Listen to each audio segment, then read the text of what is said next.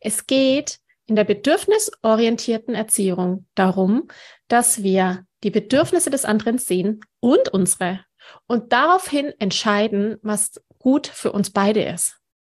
Und wenn diese Entscheidungen für dich gut sind, wenn du dich gut damit fühlst, wenn mit dieser bewussten Entscheidung deine Werte transportiert werden oder eben deine Haltung deutlich zu sehen ist, nämlich ich will, dass es uns gut geht. Ich will, dass wir einen entspannten Alltag haben.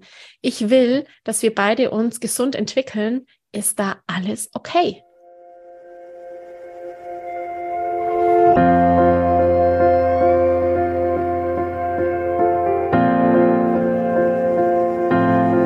Hallo und herzlich willkommen bei Loslassen und gemeinsam wachsen, deinem Podcast rund um bewusste und bedingungslose Elternschaft. Mein Name ist Manuela Festel. Ich bin Mama, Mutmacherin und vor allem Mentorin für achtsame Kommunikation und gewaltfreie Konfliktlösung mit Kindern. Und genau darum geht es auch hier in diesem Podcast. Ich zeige dir, wie du deinen Weg in eine bewusste, authentische und bedingungslose Elternschaft findest und Konflikte schließlich mit deinem Kind achtsam, respektvoll und gewaltfrei lösen kannst. Ganz ohne Schimpfen und Bestrafen. Bist du bereit? Na, dann lass uns loslegen. Hallo und herzlich willkommen. Schön, dass du da bist hier in Loslassen und gemeinsam wachsen. Ich freue mich, dass du heute wieder mit dabei bist zu einer, wie ich finde, ziemlich, ziemlich wichtigen Folge, um Klarheit zu schaffen. Es ist noch gar nicht so lange her, da habe ich einen ziemlich erbosten Kommentar einer Frau auf einen meiner Social Media Posts erhalten, die meine Arbeit kritisierte. Sie meinte, das, was ich da sage und tue, würde dazu führen, dass die Kinder keine Grenzen mehr hätten. Dieser ganze laissez-faire Erziehungsstil wäre ein riesengroßes Drama. Dabei hat sie eine wichtige Sache nicht erkannt, nämlich, dass es bei mir ganz und gar nicht um laissez-faire geht und Bindungsorientierung, Bedürfnisorientierung, achtsame, authentische, respekt, liebevolle und würdevolle Erziehung alles andere ist als laissez-faire. In dieser Podcast-Episode möchte ich an dieser Stelle etwas Licht ins Dunkle bringen, denn genau diese Sorge, nämlich von der Bindungsorientierung ins Laissez-faire abzurutschen, in Anführungszeichen, hat mir auch mal eine Teilnehmerin aus Gemeinsam Wachsen, meinem Mentoring-Programm, gestellt. Heute geht es darum, dir hier ja, Licht ins Dunkle zu bringen und zu zeigen, wie wichtig und entscheidend letztendlich Grenzen sind, bewusste, authentische Entscheidungen und vor allem natürlich auch die Kommunikation rund um Gefühle und Bedürfnisse, damit du erkennst, wann du dich auf deinem Weg der bewussten, bedürfnisorientierten, bindungsorientierten, achtsamen, authentischen und ehrlichen Eltern-Kind-Beziehung und Elternschaft befindest. Puh, so viele Begriffe. Ich wünsche dir ganz viel Freude und Erkenntnisse bei dieser Podcast-Episode. Hallo Manuela. Ich habe öfter Angst, von der bindungsorientierten Erziehung in das Laissez-faire abzurutschen. Es ist eine ziemliche Gratwanderung. Manchmal im Stress denke ich oft, ach komm, dann macht es doch so wie, so wie ihr macht es doch sowieso, wie ihr wollt. Ich habe dann keine Kraft zu diskutieren. Auch aber, wenn es um mich herum wieder heißt, bei dir dürfen die Kinder machen, was sie wollen, sie tanzen dir auf der Nase herum, ich soll Grenzen setzen und so weiter, dann fühle ich mich schlecht. Und im Nachhinein denke ich, stimmt es vielleicht doch, was sie sagen und die Kids dürfen machen, was sie wollen. In meinen Augen habe ich das Gefühl, es stimmt nicht. Nur, woher weiß ich, ob ich auf dem richtigen Weg bin und nicht auf der anderen Seite abrutsche? Coole, coole Frage. Sehr, sehr reflektiert. Mm, und spannend, was sich da auftut. Mein erster Gedanke, als ich das gelesen habe, war, oh, wer hat dir denn die Worte abrutschen äh, in deinen Kopf gepflanzt? Ins laissez-faire abrutschen. Das klingt für mich so, als ob das von jemandem gekommen ist, nicht von dir. Mhm. Jetzt kommen wir mal zu dieser Situation, der dem Eindruck, es wäre eine Gratwanderung. Es ist keine Gratwanderung, in null, null Gratwanderung. Warum nicht? Also, laissez-faire ist letztendlich, ich erlaube meinen Kindern alles. Sie sind grenzenlos, das heißt, sie erfahren von mir keine Grenzen. Meine Grenzen erfahren sie nicht, nicht meine Grenzen im Kontakt, in der Beziehung. Die Kinder erfahren immer Grenzen im Außen, erfahren sie ständig Grenzen. Sie sind immer begrenzt in dem, was sie können und machen dürfen. Aber letztendlich suchen sie ja im Kontakt zu den Eltern die Grenze der Eltern im Sinne von, was darf ich? Zeig mir, wie das Leben funktioniert. Was ist hier moralisch akzeptiert? Wie kannst du mir zeigen, dass du mich führst ins Leben hinein? Zeig mir, wie die Regeln hier, die Regeln, die, zeig mir, wie die Schritte gehen, nicht Regeln, sondern die Schritte, damit ich mich zu meinem besten Ich entwickeln kann. Führ mich dorthin. So.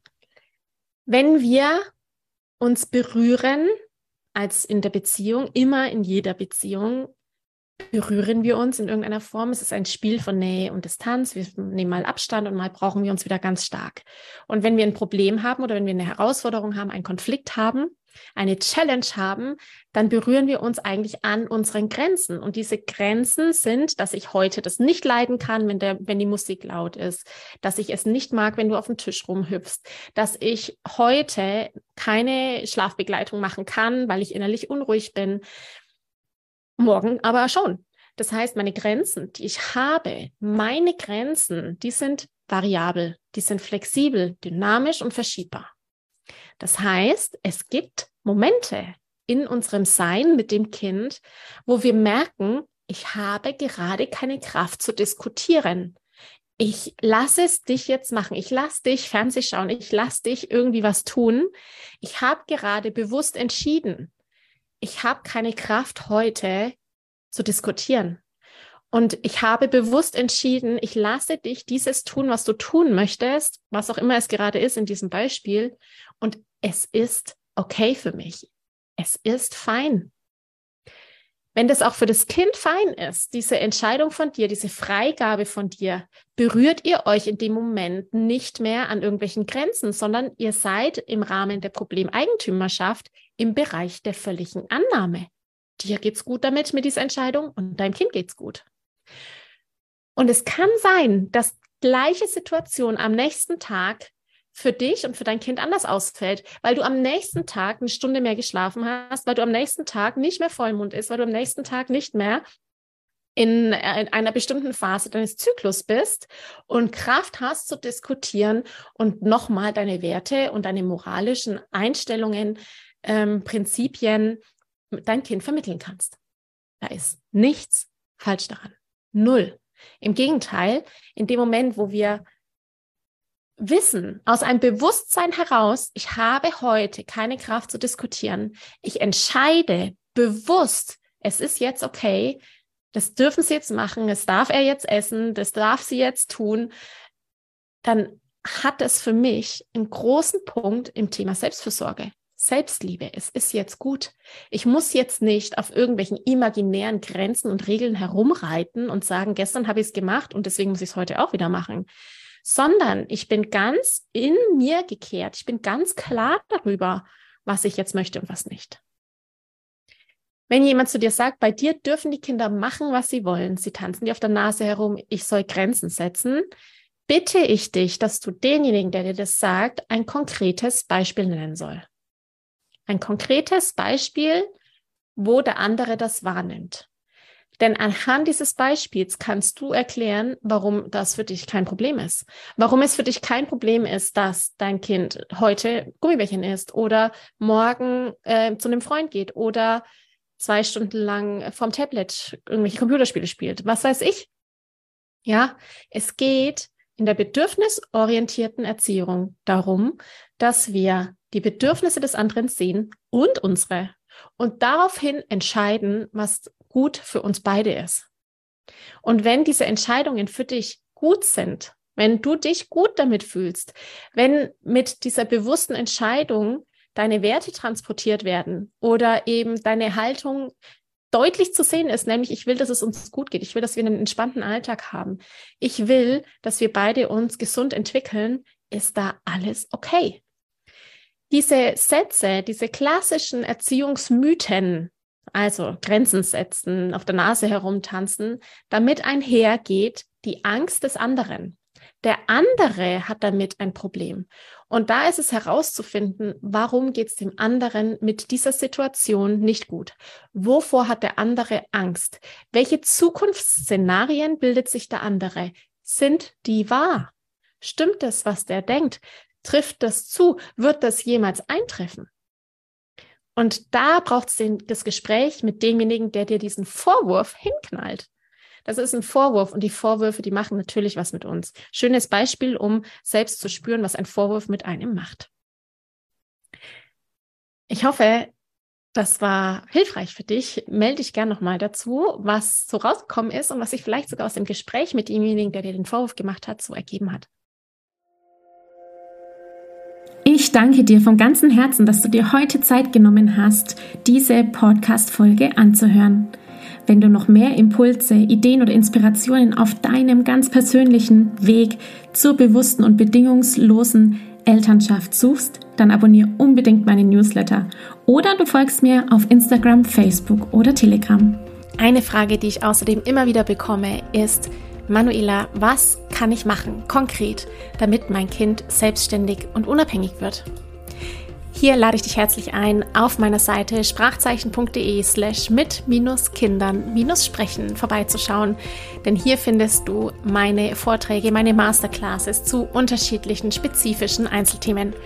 Eine davon ist, ich kann das, wie dein Kind selbstständig und unabhängig wird. In diesem Vortrag geht es vor allem um die vier Kernbausteine, die Eltern ihren Kindern mitgeben können, damit diese frei werden, sich eigenständig und unabhängig entfalten können, nämlich emotionale Sicherheit, Freiheit, Vertrauen und Authentizität.